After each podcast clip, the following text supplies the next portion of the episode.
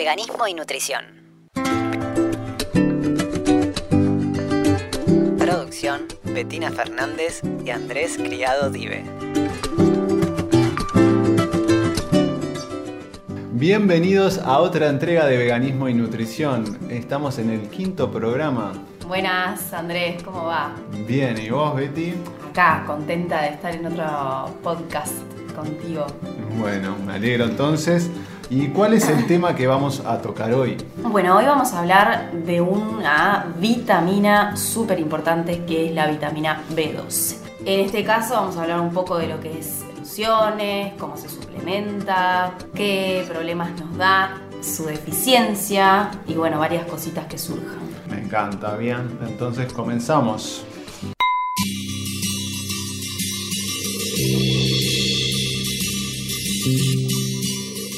La B12 Betty es un suplemento que parece ser asignado para los veganos. Ahora, ¿realmente es así o todas las personas deberían tomar? Algunas sí, otras no. ¿Cómo es eso? Te cuento. La vitamina B12 es imprescindible para el desarrollo y funcionamiento del sistema nervioso central. Por lo tanto, no es solamente para los veganos que esta vitamina es imprescindible. Porque esta vitamina también es importante en todas las personas y sobre todo en personas que llevan una alimentación vegana y en aquellas personas mayores de 50 años o en situaciones que eh, tengan problemas gastrointestinales, este, que llegue, digamos, a una mala absorción y se incrementan, por ejemplo, también necesidades como en neoplasias o en hipertiroidismo. ¿Qué es la neoplasia? La neoplasia es una formación anormal en alguna parte del cuerpo que comúnmente se llaman tumores, que pueden ser benignos, malignos, pero de igual manera aumenta, digamos, las necesidades de la vitamina B12. puede ser como un cáncer, por ejemplo. Exacto. Y eh, hablamos de personas mayores a 50 años. ¿Es porque a partir de ahí el cuerpo, qué, le sucede? Disminuye la absorción de esta vitamina. En mm. realidad por unos factores como el factor intrínseco, que es el que se encuentra en el estómago y demás. Ahora, me surge una duda de por qué los veganos se deben suplementar. ¿No podemos encontrar esta vitamina B12 en alimentos, por ejemplo? No, la respuesta es eh, porque no son confiables. La vitamina B12 la producen solamente las bacterias y no las plantas, ni tampoco los animales que son bacterias que se encuentran en el suelo que estos animales, las, o sea, que, las personas omnívoras consumen, estas bacterias se alojan en su intestino y, digamos, por varios procesos se genera esta vitamina. Y al consumir este animal, la obtenemos. Hoy en día, de igual manera, los animales están suplementados con esta vitamina, por lo tanto, no se obtiene de forma natural del suelo y tampoco sabemos cuál es la cantidad que le llega al consumidor final de este nutriente, digamos. Por lo tanto, en la naturaleza la podemos llegar a encontrar, pero no es confiable porque no sabemos qué cantidades tiene, porque por ejemplo se puede encontrar en lo que son algas, por ejemplo, o en la levadura nutricional y en alimentos fermentados, pero no podemos confiar exactamente que la contiene. Claro, no significa que porque yo, por ejemplo, esté consumiendo pan de masa madre, eh, kefir, eh, kombucha, eh, de repente esté a un nivel impecable de B12. Exacto, porque no sabemos qué tipo de bacterias se están generando en esos fermentos. Porque en realidad lo hacemos de forma casera y no hacemos una investigación científica de cada producto que estamos consumiendo. Claro. ¿Y cuáles son entonces las fuentes confiables de ti? Las fuentes confiables van a ser los alimentos fortificados con vitamina B12, que eh, la mayoría son procesados o ultraprocesados, así que hay que tener cuidado porque las leches vegetales pueden llegar a ser un buen recurso, las que vienen envasadas, pero también vienen aparte con unas buenas cantidades de productos químicos.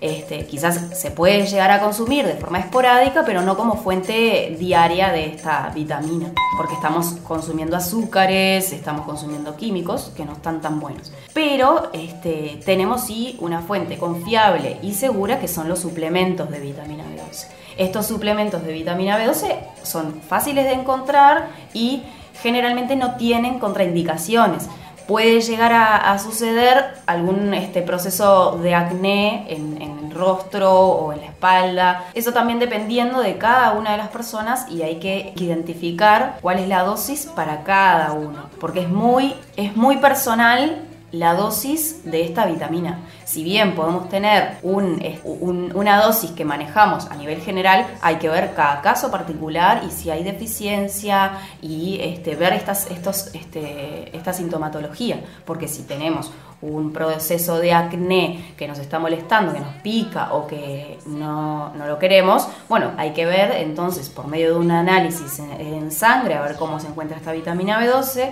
y ver en todo caso de disminuir esta dosis para no producir acné. Bien, estos estudios se pueden hacer en cualquier mutualista, entonces se puede pedir a la... Se puede pedir en cualquier mutualista, en clínicas particulares. Eh, de igual manera, no solamente hay que hacer el análisis de vitamina B12, porque para evaluar este, el, estado de esta vitamina en el cuerpo hay que ver también la homocisteína, hay que ver el hemograma completo, hay que ver también este, un conjunto de, de datos que hacen, digamos, a la deficiencia o no de esta vitamina. Perfecto.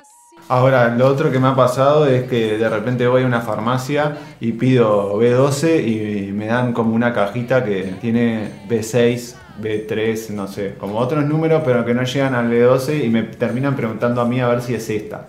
¿no? Mm, eso suele pasar. Entonces, eh, como que hay que tener mucha claridad al momento de, de solicitarla, ¿no? Tal cual. Eh, personalmente me ha pasado mucho con pacientes este, en los que se les recomienda consumir un complejo de vitamina B para la suplementación de B12, pero no la tiene. Por lo tanto, siempre hay que detenerse y leer lo que uno está consumiendo. Porque por más que sea un agente de salud, también tiene posibilidades de, equivocarse. O sea, somos seres humanos.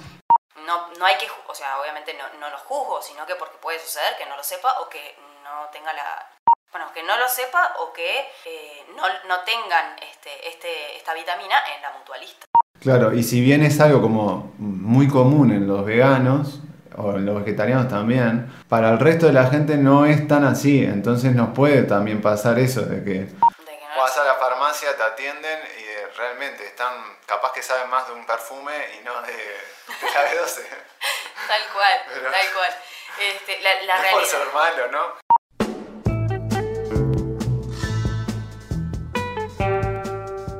Que ser crítico con lo que uno consume, lo que uno consume. O sea, hay que ser crítico y leerlo con detenimiento, porque esto en realidad es muy importante. Porque eh, si no estamos consumiendo las dosis adecuadas, hay problemas. ¿Cuáles serían esas dosis adecuadas? Te cuento, como decía anteriormente, la suplementación se maneja con un, patrón general, digamos, pero después hay que identificar en cada caso cuáles son las necesidades y cómo funciona esta vitamina B12 en el cuerpo de esta persona. En principio, si no hay deficiencias, que significa que tenemos 400 picogramos por encima de la vitamina B12 en sangre, que eso lo vamos a ver en el estudio de sangre cuando nos los hacen, que lo tiene que ver un profesional y evaluar realmente, un profesional especialista en este tema. Claro, dentro de ese lenguaje que estás utilizando ya veo que hay medidas que obviamente que hay que preguntarlas a un profesional. Claro, digo, aparte, o sea, nos vamos a dar cuenta que en el estudio de sangre nos dicen otros tipos de rangos de normalidad, pero este, están desactualizados, por lo tanto es, es conveniente que nosotros vayamos a una persona especialista. Entonces, la dosis adecuada y de forma general serían 2.000 microgramos por semana. Es decir, estos 2.000 microgramos los podemos consumir eh, en dos días, por ejemplo, y consumir 1.000 un día y 1.000 el otro para, digamos, este, evitar este tipo de acné que nos puede llegar a venir por el consumo de esta vitamina, por ejemplo. Pero siempre y cuando se encuentren los valores normales, como decía antes. ¿no? Mm. En cuanto esos valores son tomados para personas a partir de qué edad? Estos valores en realidad se hablan para adultos. Hay que ver en situaciones de lactancia, hay que ver en situaciones de, deficiencias, hay que ver en situaciones de infancia. Este, hay que ver cada caso particular. Estamos hablando de personas adultas sanas y con un valor de vitamina B12 en sangre adecuado. Perfecto.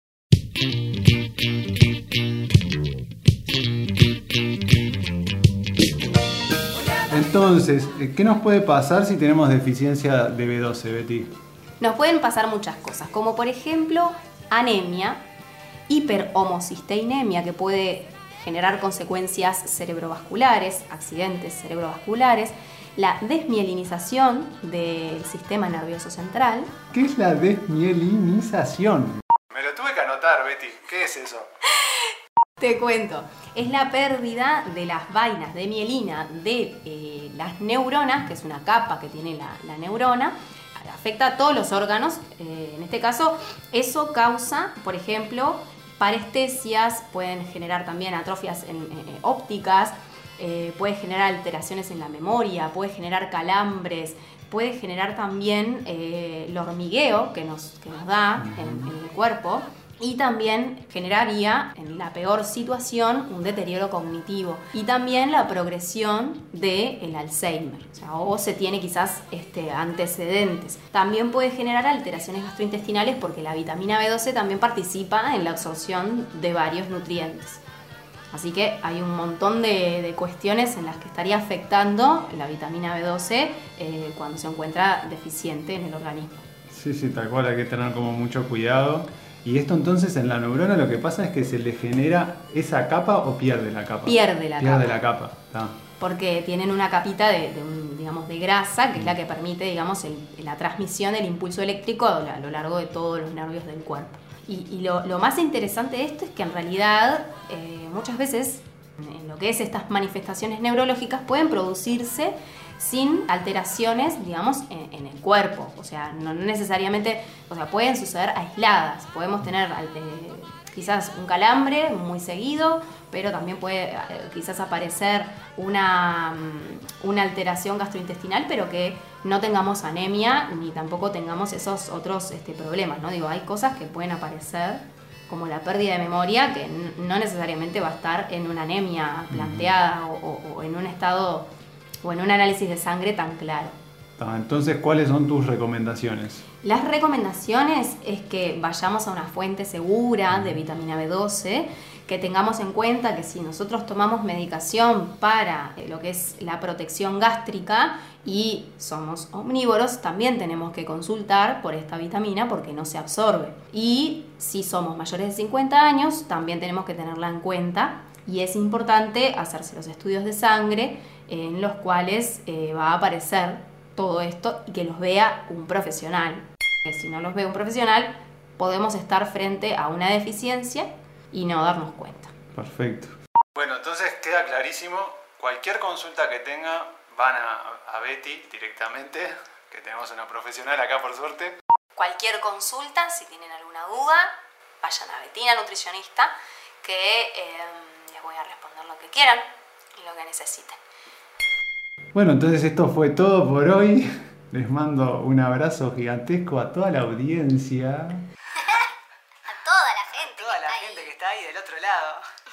Y nos vemos en la próxima.